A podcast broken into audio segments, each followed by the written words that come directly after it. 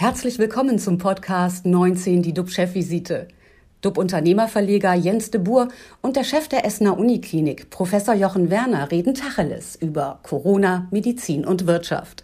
Immer 19 Minuten, immer mit einem Gast. Herzlich willkommen zur Chefvisite. Unser Thema heute, Omikron erwischt alle. Lohnt sich das Impfen noch? Wie immer mit an Bord mein Kollege und Experte Professor Dr. Jochen Werner, Chef der Uniklinik in Essen. Moin, moin, lieber Jochen. Herzliches Willkommen aus Essen. Mein Name ist Jens de Boer. Ich leite den Medienverbund Chefvisite. Omikron wird laut, laut US-Virologen Anthony Fauci fast jeden Menschen treffen. Zitat, mit der außergewöhnlichen und beispiellosen Effektivität der Übertragung wird Omikron letztendlich fast jeden finden, sagt der Immologe und Präsidentenberater. Auch Geimpfte würden sich anstecken, aber nicht so schlimm. Die Meldungen überschlagen sich. Halb Europa infiziert sich mit Omikron bis Anfang März. Diese Warnung kommt von der Weltgesundheitsorganisation WHO. Demnach haben sich die europäischen Infektionszahlen allein in den letzten 14 Tagen verdoppelt. Die Welle schwappt über den Kontinent. Doch es gibt weniger schwere Verläufe. Wenn das Gesundheitssystem, also die Krankenhäuser, dabei nicht überlastet werden, warum stufen wir Corona nicht als grippalen Infekt ein? Genau das plant jetzt Spanien. Keine elendlange Quarantäne bei Kontakt mit Infizierten, keine Langzeitisolation bei positivem Test, aber ohne Symptome. Können wir überhaupt in dem Tempo testen, in dem Omikron heranrauscht? Sind die Tests noch wirklich verlässlich? Brauchen wir strengere Schutzmaßnahmen, wenn gesunde Menschen allenfalls einen schweren Schnupfen kriegen. Das diskutieren wir heute mit dem Chefvirologen des Essener Uniklinikums, Professor Ulf Dittmar. Herzlich willkommen. Wir freuen uns, dass Sie bei uns sind. Ja, guten Morgen. Vorher aber noch zu dir, lieber Jochen. Was befasst dich oder was beschäftigt dich heute? Ja, ich freue mich zum einen, dass wir bald auch die neuen Medikamente zur Verfügung haben, die eben früher die Frühphase der Covid-19 Erkrankung äh, ja, hoffentlich erfolgreich einsetzbar sind. Da verspreche ich mir vor allem auch was für Risikopatienten, die dann rechtzeitig zur Behandlung kommen. Ich glaube, das ist ein nächster wichtiger Schritt. Und dann beschäftige ich mich mit der Frage, ab welchem kritischen Punkt der Infektionszunahme Massentestung mit Kontaktnachverfolgung das System überlasten und ab wann wir das Auftreten von Symptomen beim Personal, ähm, wie zum Beispiel das ja auch Dänemark macht, dann 48 Stunden symptomfrei, ja, als Hinweis nehmen, um wieder in die Arbeitswelt zurückzukehren. Das sind natürlich alles ganz wichtige Fragen. Unser Begleiter dabei ist Professor Dittmer. Ich bin total froh, dass wir ihn heute dabei haben. Und deswegen gebe ich das Wort jetzt zurück zu dir, lieber Jens. Ja, Herr Professor Dittmann, nach Zweifeln an der Verlässlichkeit von Schnelltests bei Omikron-Infektionen sagt jetzt das zuständige Paul-Ehrlich-Institut, 80 Prozent der Tests sind sicher. Das heißt im Umkehrschluss, jeder fünfte ist also nicht sicher. Sorgt das nicht für noch mehr Verunsicherung in der Bevölkerung, wenn man gar nicht wirklich weiß, ob das Ergebnis stimmt? Ja, tatsächlich ist es so, dass ich denke, dass das die Aufgabe vom Paul-Ehrlich-Institut ist, dass wenn eine neue Variante äh, kommt und sich verbreitet, dass möglichst schnell untersucht werden muss, welche Tests funktionieren dann hier noch mit der neuen Variante, weil es gibt genetische Veränderungen und es könnte sein, dass einige Tests nicht mehr funktionieren und dass wir schnellstens dann eine Positivliste brauchen. Gibt es denn in Deutschland überhaupt ausreichend Testkapazitäten für den erwarteten Omikron-Tsunami? Haben Sie da einen Überblick, insbesondere im PCR-Bereich? Es ist so, dass wir, glaube ich, relativ große Testkapazitäten haben, was die Schnelltests anbetrifft. Aber wir haben natürlich nur bedingt äh, große Kapazitäten, was den PCR-Test anbetrifft. Und diese Kapazitäten sind schon ähm, am Anschlag von dem, was man ausbauen kann. Ähm, und sie sind jetzt auch relativ äh, stark genutzt. Und äh, wir werden in ein großes Problem kommen. Es werden ja relativ viele Pool-Tests gemacht, PCR für die Schulen, für die Kindergärten. Wenn die Pools aber alle positiv sind, und äh, das wird mit steigenden Neuinfektionszahlen irgendwann so sein, dann nützen die gar nichts mehr. Da müssen wir jeden Test einzeln machen und das können wir kapazitär nicht abbilden. Aber was heißt denn das, wenn wir das weiterdenken? Wenn wir an Fauci denken, den ich eben zitiert habe, wenn ich an andere Länder, die ja schon viel größere Zahlen haben, da kommen wir doch in einen Riesenschlamassel jetzt gerade rein. Ne? Ja, wir müssen äh, dann irgendwann eine Strategie einschlagen, wie sie Herr Professor Werner schon erwähnt hat, von anderen Ländern und uns mehr an der Symptomatik orientieren ähm, und nicht mehr jeden mit PCR testen, vor allen Dingen keine Kontaktpersonen mehr. Das werden wir überhaupt nicht mehr leisten können, ähm, sondern wenn dann nur noch infizierte Menschen. Ähm, aber auch das wird irgendwann schwierig sein, das überhaupt noch zu leisten. Was heißt das dann durch zu Ende gedacht für den Februar, für den März, wenn die Zahlen äh, weiter explodieren?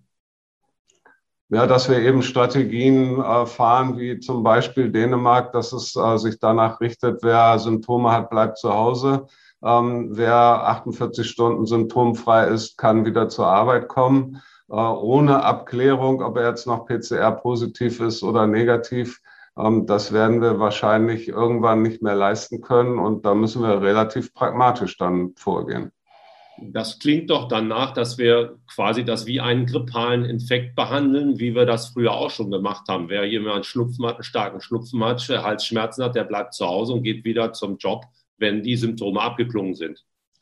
Genau, es wird in diese Richtung gehen. Und es ist ja so, wenn man sich jetzt äh, die Case Fatality Rate, also wie viele Menschen, die sich infiziert haben, sterben an einer Virusinfektion äh, von Omikron mit dem von Influenza, also den Grippeviren vergleichen, äh, dann sehen wir, dass sich das schon sehr angenähert hat. Ähm, das heißt, wir werden uns irgendwann äh, fragen müssen, wollen wir andere Maßnahmen ergreifen bei Omikron, als das früher bei dem Grippevirus der Fall war?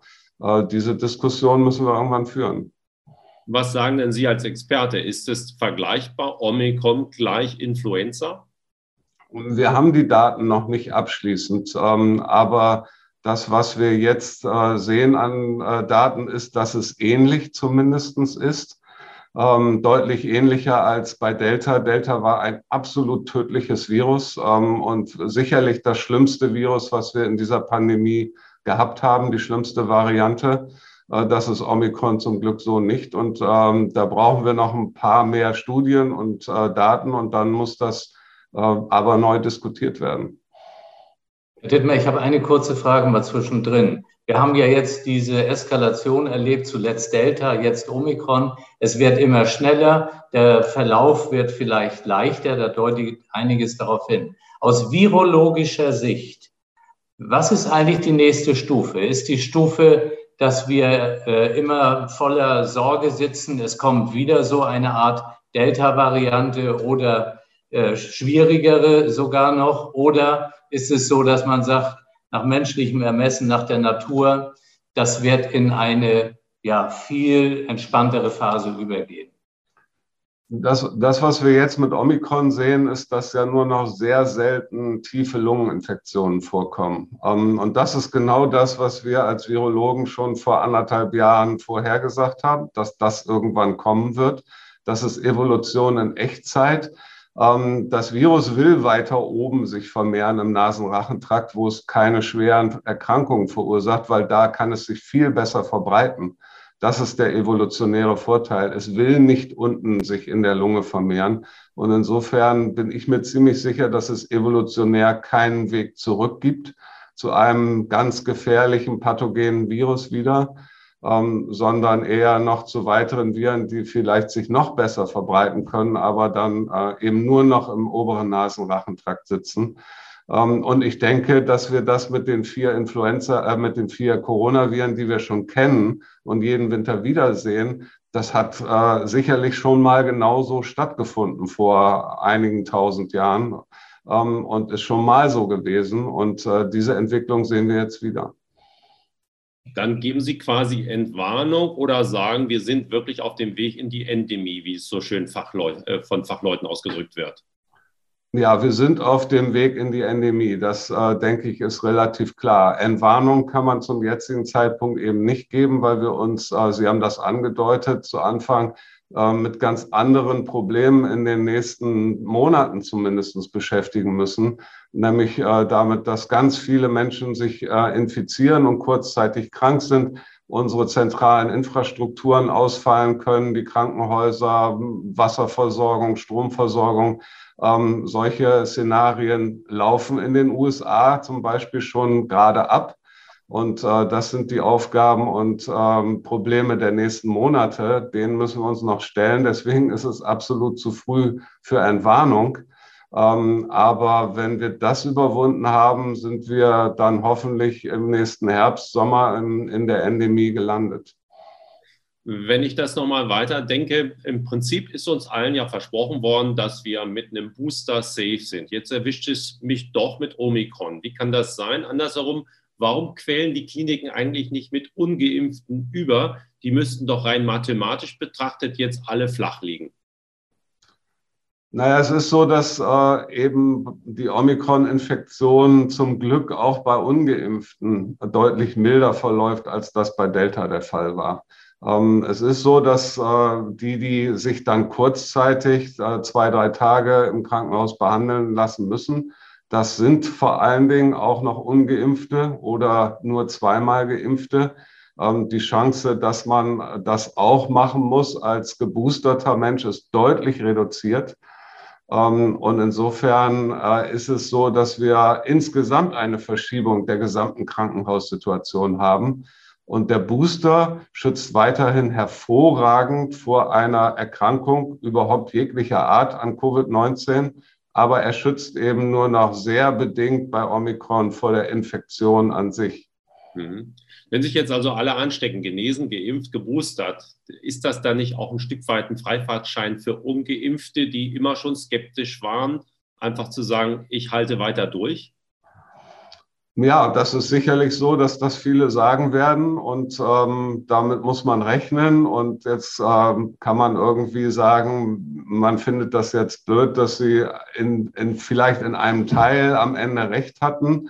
Ähm, aber auf der anderen Seite muss man ganz klar sagen, ähm, wir hätten in diesem Winter äh, und in der letzten Delta-Welle, wenn nicht die meisten in Deutschland zum Glück geimpft wären, dann hätten wir Leichenberge gehabt. Das hört sich jetzt übertrieben an, aber wir hätten hier eine dramatische medizinische Situation gehabt mit Delta ohne Impfung. Und insofern können wir alle froh sein, dass die meisten Deutschen äh, vernünftig waren und sich schon im letzten Jahr haben impfen lassen. Werden wir uns dann noch bei dieser Gemengelage auf eine vierte Impfung einstellen müssen, den Booster vom Booster, oder glauben Sie, ist das Thema vom Tisch? Ich glaube, dass das, wenn denn Sinn macht, äh, wenn wir da auf einen angepassten Impfstoff warten und nicht immer wieder den gleichen Impfstoff verwenden für den nächsten Booster und den nächsten Booster.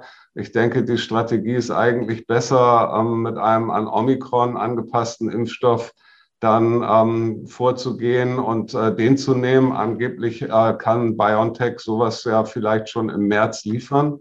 Ähm, weil mit so einem Impfstoff würde man dann erwarten, dass wir auch wieder Infektionen verhindern können. Ähm, denn ich bin mir ziemlich sicher, wenn wir wieder den gleichen Impfstoff für, den vierten, für die vierte Impfung nehmen, das wird dann wieder nur eine gewisse Zeit lang gegen die Infektion schützen und dann kann man sich wieder infizieren.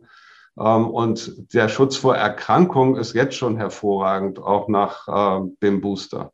Hm. Aber es würde doch dann wahrscheinlich Sinn machen, die vierte Impfung nur noch Risikogruppen zu geben, ähm, als äh, dann auch Kindern und Jugendlichen und, und dass jeder noch eine vierte Impfung bekommt, oder? Genau, das ist auch das, was ich denke, was wir so in der Zukunft wahrscheinlich sehen könnten, ist, dass äh, beim nächsten Winter, dass sich die äh, noch eine weitere Impfung dann vielleicht angepasst auf eine Variante äh, sich eher abspielt in Risikogruppen. Ähm, also sehr analog zu dem, was wir eigentlich bei der Grippeimpfung machen. Vielen Dank für Ihre fundierte Einschätzung, Herr Professor Dittmar. Und auch dir, lieber Jochen, vielen, vielen Dank für die Infos. Äh, für heute ist die Chefvisite vorbei. Wir sind morgen wieder für Sie da, liebe Zuschauer, und halten Sie auf dem Laufenden. Bleiben Sie gesund, klicken Sie wieder rein. Wir freuen uns auf Sie. Tschüss aus Hamburg. Und aus Essen.